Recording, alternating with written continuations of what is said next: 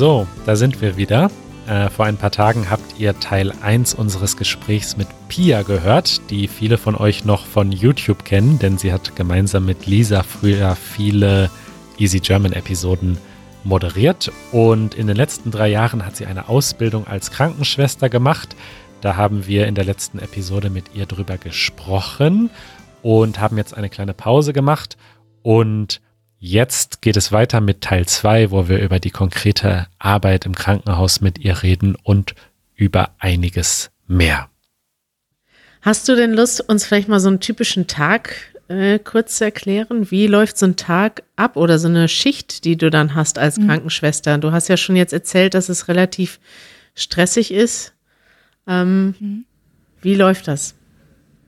Ja, ich versuche das mal, weil natürlich der Stress und auch der Ablauf total abhängt von der Station äh, und von den Krankheitsbildern auch, die auf der Station sind. Ähm, und auch Erwachsene- und Kinderstationen da nochmal unterschiedlich sind in den Abläufen, in den Aufgabenbereichen. Aber erstmal so ganz allgemein ist es ja in Deutschland so, dass die Krankenpflege in der Regel im Dreischichtsystem arbeitet. Also es gibt einen Frühdienst, der beginnt bei mir, hat er um 6 Uhr begonnen äh, und geht dann bis Viertel nach zwei. Und der Spätdienst beginnt dann um Viertel vor eins und geht bis 9 Uhr abends. Und der Nachtdienst beginnt, glaube ich, um halb neun bis halb sieben. Mhm. Also in diesen drei Schichten rotiert man. Ähm, und dann gibt's noch halt die Fünf-Tage-Woche oder Sechs-Tage-Woche. Ich hatte das Glück, ich finde es sehr viel angenehmer in der Fünf-Tage-Woche. Das heißt, man arbeitet dann zehn Tage durch, jetzt mal ganz theoretisch, und hat dann vier Tage frei. In der Sechs-Tage-Woche arbeitet man tatsächlich zwölf Tage durch und hat dann immer nur zwei Tage frei und arbeitet dann wieder zwölf Tage durch. Wie zwölf Tage ohne Wochenende? Ja, also jedes zweite Wochenende muss man so oder so arbeiten und Hä, aber wieso hat man bei der Zwölf-Tage-Schicht weniger Freizeit dazwischen als bei der kurzen? Weil das, da sind die, ähm, die Schichten kürzer. Also dann arbeitet man nur von, du arbeitest jeden Tag eine Stunde kürzer, also von sechs bis eins zum Beispiel nur. Ja. Dafür arbeitest du einen Tag mehr in der Woche. Hm. Deswegen, meiner Meinung nach, ich arbeite lieber ein oder zwei Stunden länger und habe dafür dann aber zwei Tage mehr frei. Ja, klar. Ja. Vor allem, wenn du ja. in so einer Schicht arbeitest. Ich äh, ja. höre das nur von Freunden, auch die Ärzte sind, äh, dann du bist ja eigentlich, dein ganzer Tagesablauf ist ja durch die Schicht bestimmt. Du kannst dann ja auch ja. gar nicht mehr so viel anderes machen. Vor allem, wenn du irgendwie dann eine Spätschicht hast oder eine Nachtschicht hast. Das ist ja, mhm. also du gibst ja quasi schon viel von deinem Leben, von deinem, von deiner Lebensqualität auf, weil du bist ja, mhm. du hast ja nicht den normalen Tagesablauf, den andere haben. Du kannst ja nicht um 5 Uhr ja. sagen, ich fahre jetzt mit meinen Freunden zum See oder treffe mich um 8 Uhr auf ein Bier.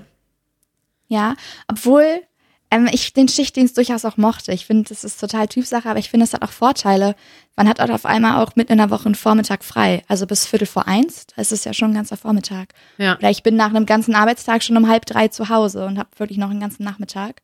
Na gut. Ähm, aber ich habe schon gemerkt, dass die meisten von meinen Freunden studiert haben und das nun wirklich ein ganz anderer Alltag ist, das war teilweise schwer.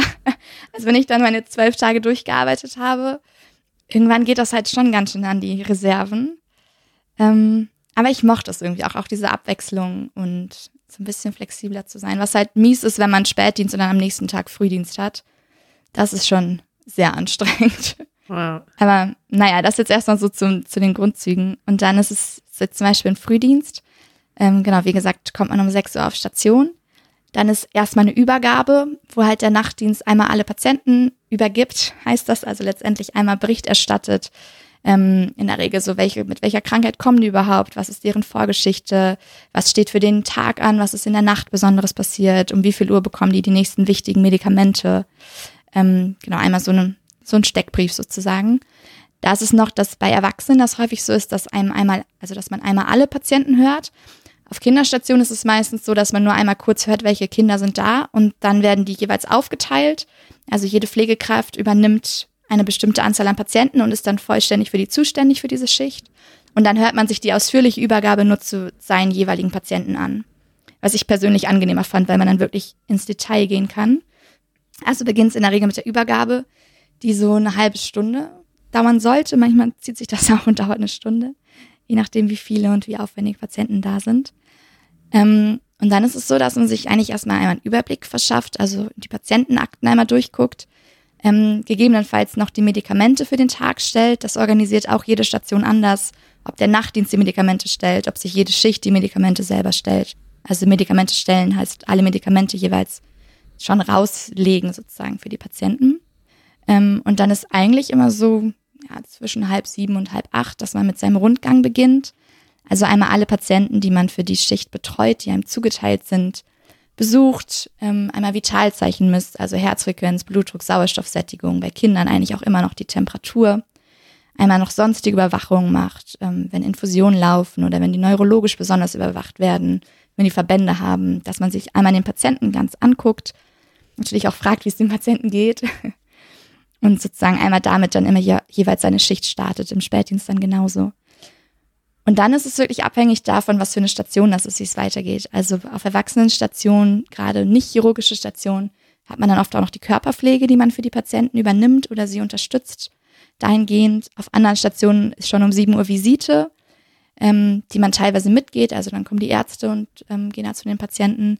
Das ist auch wieder un unterschiedlich, ob man da mitgehen muss als Pflegekraft oder ob man sich das hinterher nur anhört. Ähm, und sonst auf chirurgischen Stationen schickt man die Patienten zu den OPs, hat teilweise schon um 7 Uhr, dass man den ersten Patienten losschicken muss. Und dann über den Tag ist es echt davon abhängig auch wieder, was für Patienten man hat, welche Therapien man machen muss, ob die Antibiosen bekommen, ob die zur Untersuchung müssen, Verbandswechsel und so weiter. Und was tatsächlich einen ganz großen Teil noch einnimmt, was ich gar nicht erwartet hatte, ist die Dokumentation des Ganzen.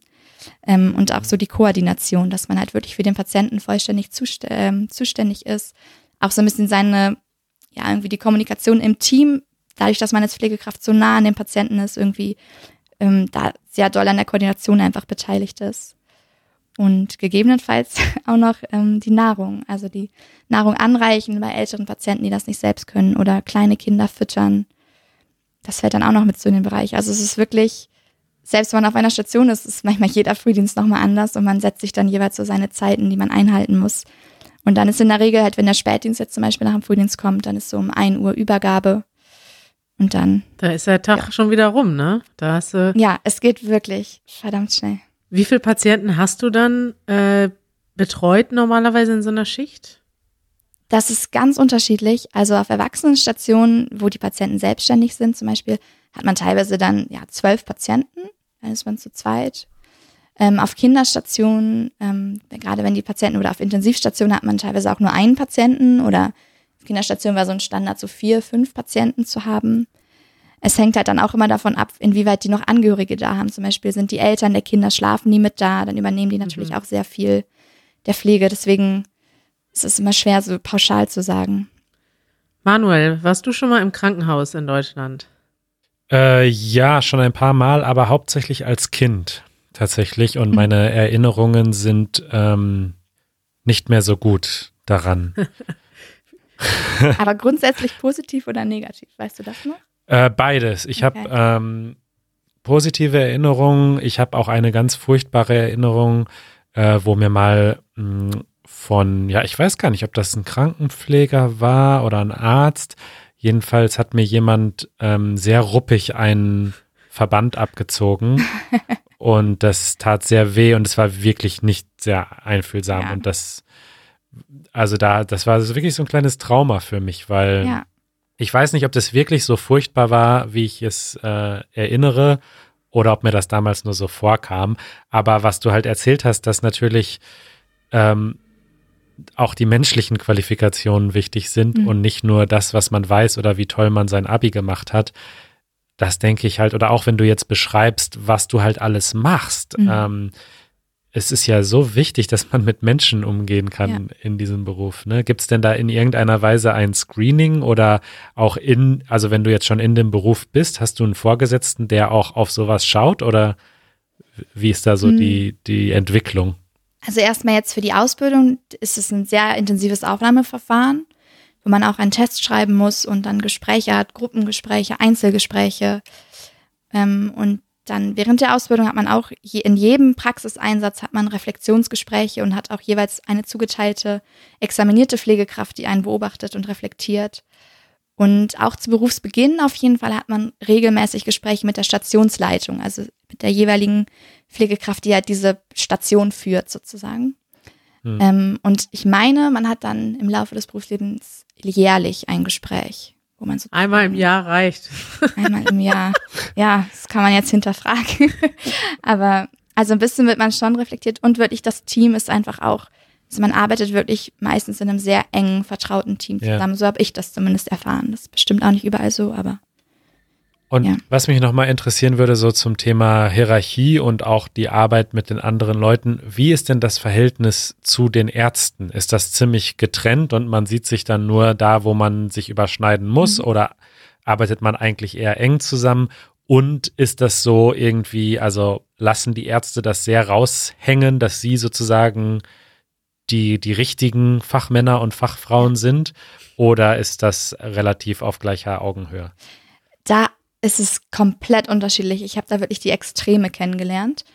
Also von den höher positionierten Ärzten, die sich damit Professor Doktor so und so und Siezen ähm, ansprechen lassen und wo alles sitzen muss, wenn die auf Station kommen und wirklich alle stramm stehen, bis zu gerade auf Kinderstationen viel, dass man mit den Stationsärzten, die halt auch den ganzen Tag auf der Station arbeiten, per Du ist, sehr auf Augenhöhe arbeitet, die auch wirklich oft sehr anerkennen, dass die Pflege einfach am nächsten dran ist am Patienten und so erfahrene Pflegekräfte einen Blick für Patienten haben, den viele junge Ärzte nicht haben, die wirklich den, das Kind zum Beispiel angucken und sagen, da ist irgendwas, so der, da passiert heute noch was, da ist irgendwas im Busch. Und da gab es einige Ärzte, die das wirklich ähm, sehr wertgeschätzt haben. Und das fand ich persönlich ein total schönes Zusammenarbeiten, wenn man wirklich als ein Team das halt das Wohl des Patienten als, als oberstes Gut sozusagen hat, zusammenarbeitet und nicht so stark diese Hierarchien ausspielt. Aber es gibt auch welche, die sehr auf ihre Hierarchie pochen. Das muss man auch sagen. Also du wirst schon mal später nicht so. Nee. Ich habe auch schon äh, leider schon mehrfache Krankenhausaufenthalte hinter mir und habe sehr unterschiedliche Erfahrungen gemacht.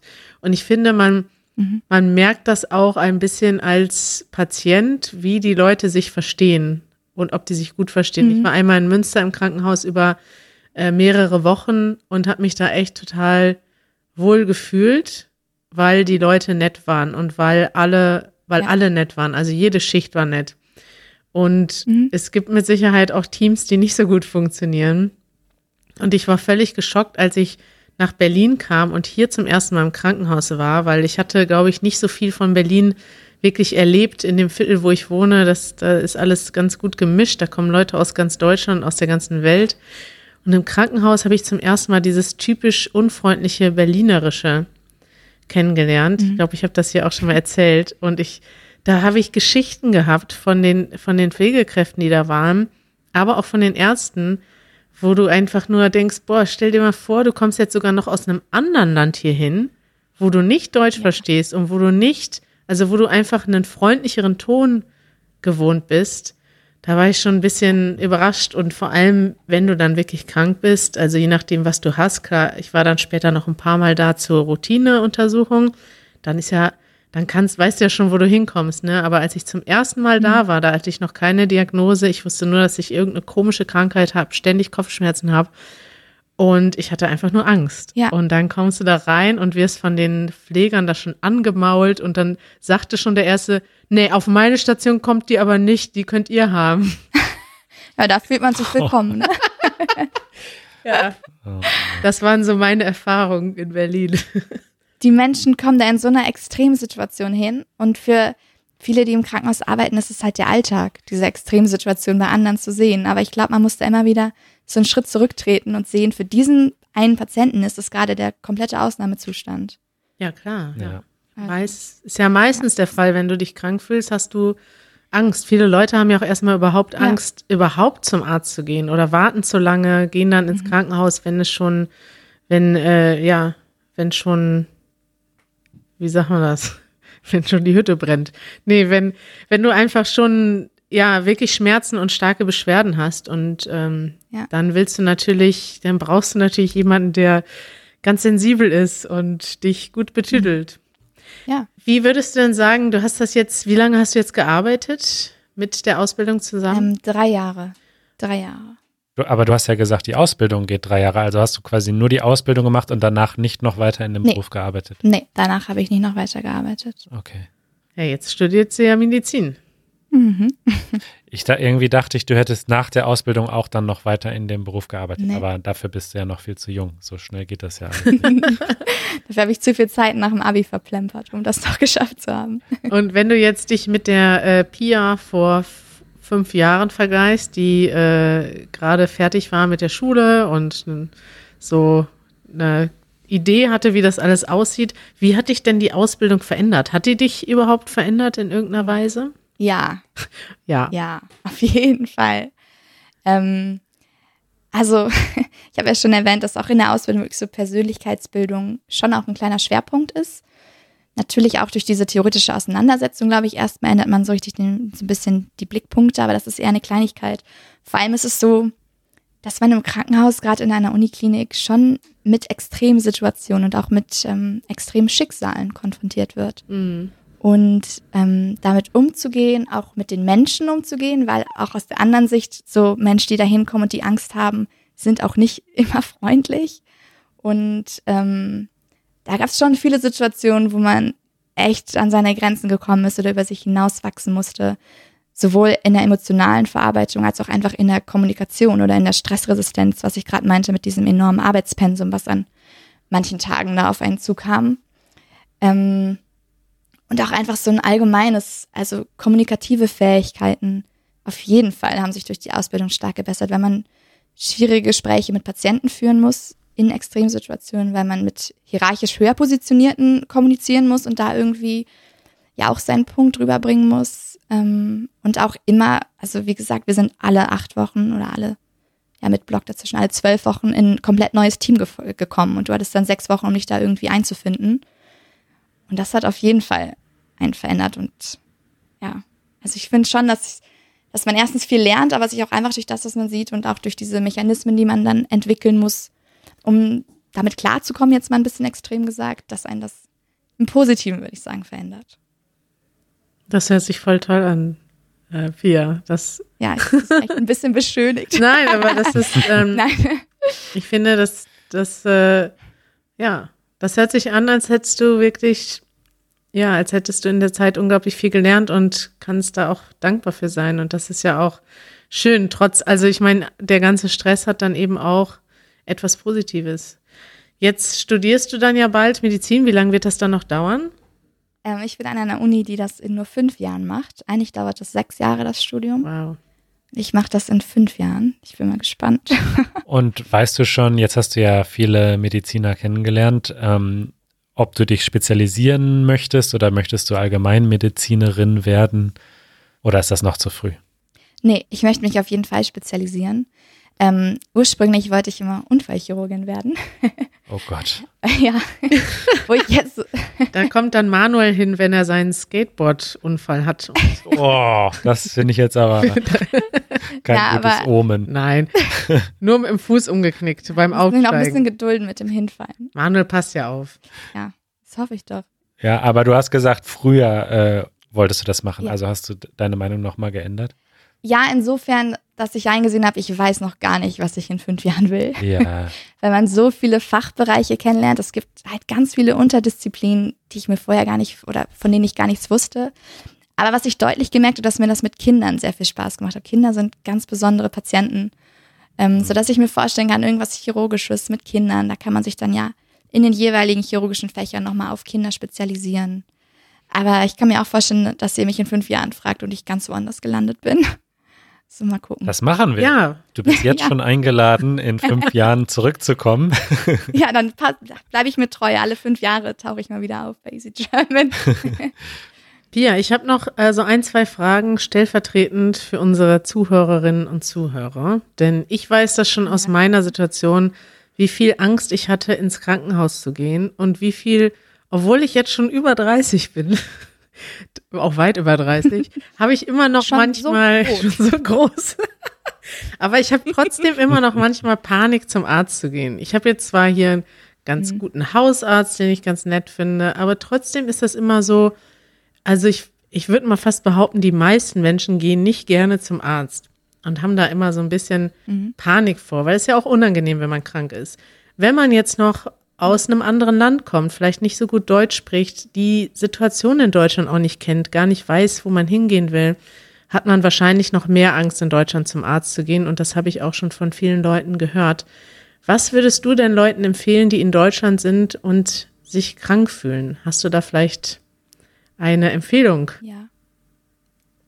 Auf jeden Fall zum Arzt zu gehen, was du gerade schon meintest, mit diesen Menschen, die Angst zum Arzt haben ähm, und das dann immer weiter hinausschieben, bis es wirklich keinen anderen Weg mehr gibt. Und ähm, es gibt gerade in großen Krankenhäusern in Deutschland eigentlich immer die Möglichkeit, einen Dolmetscher dazu zu buchen über das Krankenhaus sozusagen. Das wird auch Aha. in der Regel, soweit ich weiß, auch von den, von den Sozialarbeitern dann organisiert und auch finanziert. Ähm, und wir haben ja schon darüber gesprochen, dass sehr viele Pflegekräfte auch aus dem Ausland kommen. Es gibt oft, dadurch, dass es so ein ähm, ja, interkulturelles Team ist, gibt es oft auch Pflegekräfte, die bestimmte Sprachen sprechen, also die dann die Übersetzung übernehmen können. Ähm, sodass man da, wenn man Glück hat, jemanden findet, der wirklich die Muttersprache spricht. Sonst Englisch ist natürlich auch immer hilfreich, wenn man das sprechen kann. Und im Notfall einfach wirklich mit Händen und Füßen, mit Aufmalen und Zeigen irgendwie kommunizieren. Das ist ja für den, es, ist, es geht ja um das größte Gut, um die Gesundheit, dass man sich da wirklich nicht irgendwie jetzt faszinieren sollte, dass einem das nicht peinlich sein sollte, ähm, da jetzt irgendwie sich ausdrücken zu wollen. Ja. So, und das, ich würde sagen, würde die meisten, die im Krankenhaus arbeiten, sind ja auch daran interessiert, zu verstehen, was der Patient jetzt gerade genau hat ähm, und was sonst halt noch ein Tipp ist, was viele Patienten gemacht haben, einfach bei Google Translate das einzugeben und dann auf Deutsch vorlesen lassen. Das ist vielleicht mit Smartphone der einfachste Weg sogar. Auch ein guter Punkt, ja. Ja. Und es ist halt auch, man muss auch wissen, gerade in der Uniklinik, es sind ganz viele internationale Patienten. Also es ist keine Ausnahme, dass Leute kommen und kein Deutsch sprechen. Das ist schon. Ja. Eigentlich ja. immer so. Ja.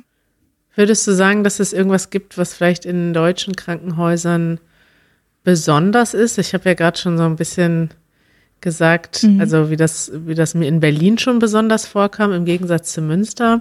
Wir haben ja auch mal eine mhm. Easy German Episode in England gemacht, äh, Nummer 282. Mhm. Da hat Ben erzählt, wie seine Erfahrungen im Krankenhaus in Münster waren. Der hatte da so einen richtigen Kulturschock, weil das da so alles so formell war und so ordentlich. Ja. Und in England sind die Krankenpflegerinnen und Kranken Krankenpfleger doch eher ein bisschen so ein bisschen mehr, so ein bisschen familiärer, reden dich mit Vornamen ja. an, fragen, hey, wie geht's dir, Sweetie, oder sowas.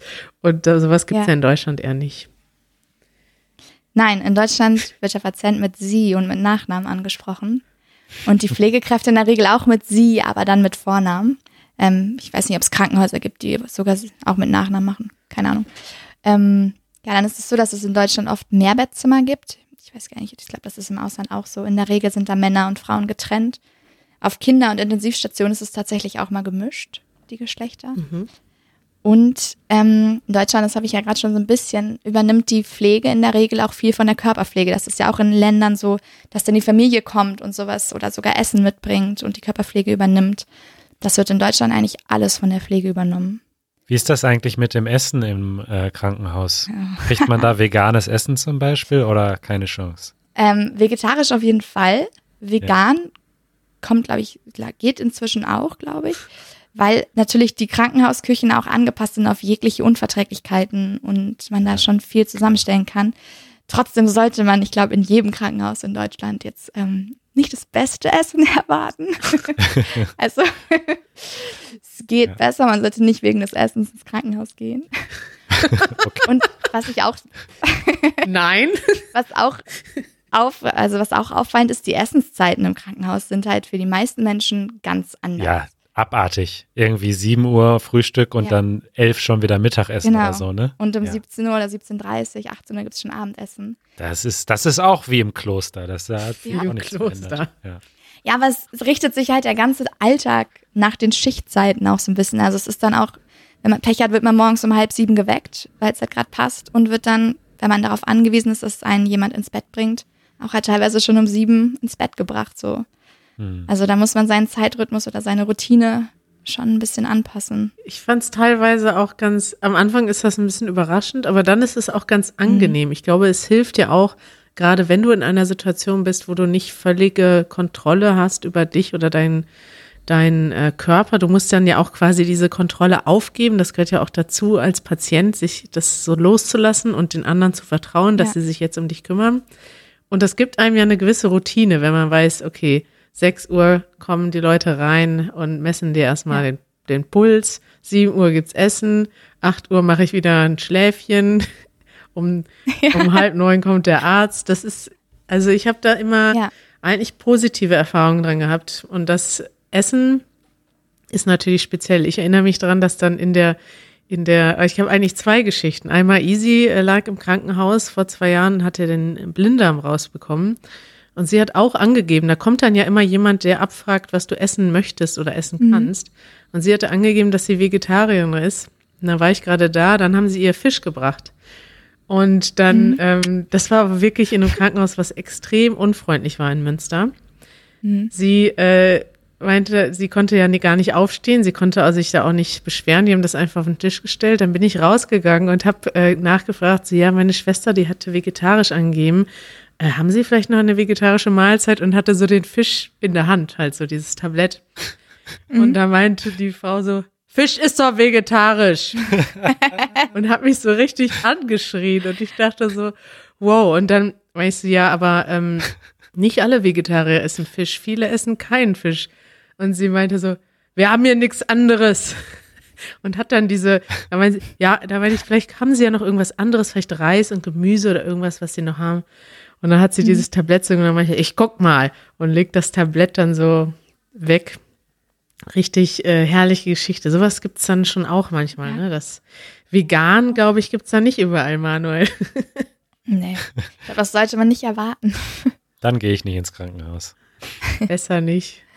Ja, bei, beim anderen Mal, als ich im Krankenhaus war, da hatte ich angegeben, dass ich äh, laktoseintolerant bin. Und da haben die mir Brot mit Käse gebracht, nichts anderes. Geil. Da habe ich so, ja, ich hatte ja angegeben, dass ich kein, keine Milchprodukte essen kann. Haben Sie vielleicht noch was anderes? Und dann meinte der Typ so, ja gut, ich guck mal, ob beim Nachbarn noch eine Wurst übrig ist. Und dann ist der tatsächlich nach nebenan gegangen. Das war auch so ein super unfreundlicher Typ, aber der hatte so eine typische Berliner Schnauze, sagt man ja. Der war eigentlich nicht unfreundlich, aber der kam so rüber. Dann kam der tatsächlich wieder und hatte so auf einer Gabel so ein Stück äh, Schinkenwurst. und meinte, hier, das war beim Nachbarn noch übrig. Sehr hygienisch. Das so stellt schmeckt. man sich das vor im Krankenhaus. Ich habe gegessen, denn Mama. es gab nichts anderes.